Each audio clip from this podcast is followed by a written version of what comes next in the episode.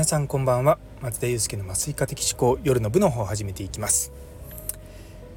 今日はですねあの昨日当直前にっていう話をしたことからのご承知の通り当直明けでございます。いややっぱりうちの病院はうちの病院ですね。はい。もう今日本当に今日はもうめっちゃ雑談です。あの全然そのためになることとか全くないのでまああの気楽に聞いていただければと思います。うちの病院あの何人の方がねご存知かもしれないんですけども埼玉県で、まあ、一番忙しいと呼ばれてる病院なんですね。でまあどういう病院がそもそも忙しいかっていうとですねやっぱ救急医療をやってる病院なんですよ。で救急って実は1次救急2次救急3次救急ってあるんですけどもさらにその上に高度救急救命センターっていうのがあるんですよそれは3次救急の中の、まあ、ちょっと特殊な、あのー、ことができるとでもうちの病院で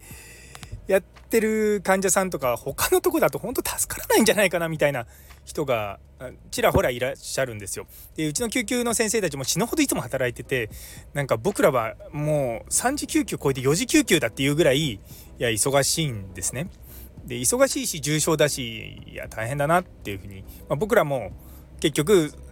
大体そういう時って手術が必要になってくるんでそうすると麻酔科も関わってくるんですよ。なので結構昨日もですね夜中いやもう8時夜8時ぐらいにはもう手術が全部はけたんですよ。なんでも何も手術がなくなったんでみんなでご飯晩ご飯食べてあのまあよかったねとか言いながらまあじゃあ何かあったら呼んでねみたいな感じでこう解散したんですね。でちょっとこうカタカタとパソコン仕事してで寝ようかなと思ってうとうとしてたらですねもう11時過ぎぐらいですかね「あすいません休館です」って呼ばれていってで今回の休館はあの別の県からですね運ばれてきた方だったんですね。まあ、結構その本来はその医療って今そのその都道府県でまとまっててか都道府県内で完結できるようなシステムが構築されてるはずなんですけどもなぜかですね、あの、そうじゃないんですよ 特に関東というか。でうちの病院たまに、まあ、群馬栃木茨城っていう、まああのね、北関東のエリアから患者さんが運ばれてくるだけじゃなくてたまにですね東京とか、まあ、あるんですよね。で明らかに東京の方が病院の数多いんですよ。であの人口に対するあの住民の人口に対するその医者の割合って埼玉県ずっとこの30年間一番最下位なんですね。だから人数の住んでる人はたくさんいるんだけれども医者の数が少ないっていうんででもうずっともう最下位でだからままあ言ってみれば医者足りない状況なんですよ。なのにあの一方でその東京はですね逆なんですよ。人口に対する医者の割合一番多いんかった気がするんですよ、ねまあ、もしかしたらちょっと違うかもしれないですでも少なくとも病院の数はたくさんあるし医者の数もそれなりにいるわけですよ。なのになんでそんな東京の病院からこううちに送られてくるのかなっていうのがいつも不思議に思うんですけどもまあまあまあそういう病院なんですね。そうで昨日だからそういった休館の方が夜中の、まあ、0時前ぐらいに入ってで朝方終わって朝4時5時前ぐらいですかね終わってああよかったと思ってまたこううとうとって寝てたらですね今度朝方に別の手術っていうふうに言われて、まあ、しかも院内発症って言って院内にいる患者さんがの手術が必要になったっていう状況だったんで、まあ、これはまあねやらざるを得ないというんでいろいろやってました。あまあ本当にそう油断しちゃいけねえなと思いながらですね、まあ、うちの病院らしい当直だったんですね。で私のこう当直の、まあ、楽しみっていうのは当直明けにですねあのサウナに行ってまあ、一風呂浴びるっていうところですかねで今ちょうどあのお昼過ぎなんですけどもうちはもう当直明け朝ね何もなければもう9時とかにも帰れるようにななってるんですけども今日はまあその間際の休館のこともあってですねその後ちょっといろいろとうちの医局のメンバーの人たちとねですねちょっとだべったりとかしてい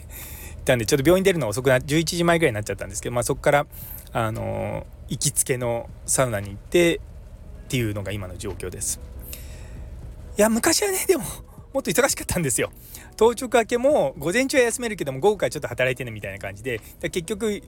朝8の前日朝8時に行くと翌日の夕方5時に帰る。だから30時間ぐらい勤務ですかね。323時間ぐらいの勤務っていうのが当たり前だったんですけども今はまあ長くて、まあ、24時間。で最近ちょっとあのできる日はあの日勤夜勤みたいな形で当直の日の日中は何もなくて4時とか 5, 5時ぐらいに来てそこから盗聴業務に入るみたいなことも、まあ、試してちょろちょろはやってるんですけどまだそこまでこう100%そうそうはなってないんですよね。でもこう盗聴かけ帰れるようになってきた時にそのうちすごく良かったなと思うのは結構若い先生たちがそこに結構リフレッシュイベントを入れるようになったんですよ。あの一緒に今日当直してた女性の先生はあの夕方にエステを入れてますとかねあの人によっては夕方に映画見に行きますとかそういったことをやるようになったんですよね。もう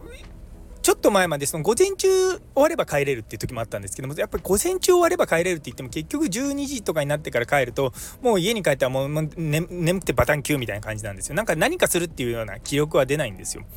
でもそれが今こう当直明けにもう朝から帰れるようになると、まあ、少しこう、まあ、ライフワークバランスとは言いませんけれどもそういったところがねあのできるようになってあよかったなって思います。いやでも本当にこの道のりは長かったです僕も今の職場に一番最初に入ったのがに一番最初に来たの2010年でもうその時はもううちの当時がもう死ぬほど辛くてもう嫌で嫌でしょうがなかったんですよ。でもうその最初半年間の研修だったんですけどもその最最後の1ヶ月はもう当直があと何回とか言ってカウントダウンするぐらい嫌だったんですね。でまあでもまあ紆余曲折あって結局そこに入職することになりでやっぱ大大変な業務だったけどもやっぱ少しずつ変えていかなきゃいけないって言って、まあ、少しずつ上の先生とかと相談しながらですね少しずつ変わってきて今のところに至ったんですよ。まあ本当に長かったですけどでも今でこそ今それができて本当に働きやすいなっていうのは心の心の底から思います、まあ、僕の唯一の難点は家から遠いっていうだけで、まあ、それ以外のことがあればですねもう今の病院で働くのは全然もうあの問題ないみたいな感じなんですよね。まあでも結局そこも、まあ、ゴールを見据えながらですねずっとこうひたひたむきにひたむきにの状態を良くしようと言って人数少ないながらもやっていくと、まあ、少しずつだけでも人が増えてきてでその人たちがこう辞めないようにとかあといろいろとねいろんななんかこう研修ができたりとかそう彼らの生活にプラスになるようなことをどんどんどんどんこうねできるようにしていくことでまあ今の体制になるという状態です。いやでもねそうまあ、当直ね、大変なんですけれども、まあ、患者さんのためにもなるし、やっぱり他の病院でね、断られた患者さん来るってことは、やっぱりね、うちの病院が断っちゃったら、またどっかの別、さらに遠い病院に行くことになったりとかするとね、もっと大変だろうなと思うと、まあ、社会にとっていいことしてるんだろうなというふうな充実感を自分の中で勝手に植え付けながらやっております。というところで、えー、最後まで聞いてくださってありがとうございます。やっぱりですね、当直明け上昇、上長になっちゃいますよね。なんか、あの、いろいろと思うことがどんどんどんどん喋っちゃうんで、長い発表、の放送になっちゃって申し訳ないなと思いますけれども、気を取り直して、あ今日という一日が皆様にとって素敵な一日になりますように。それではまた明日。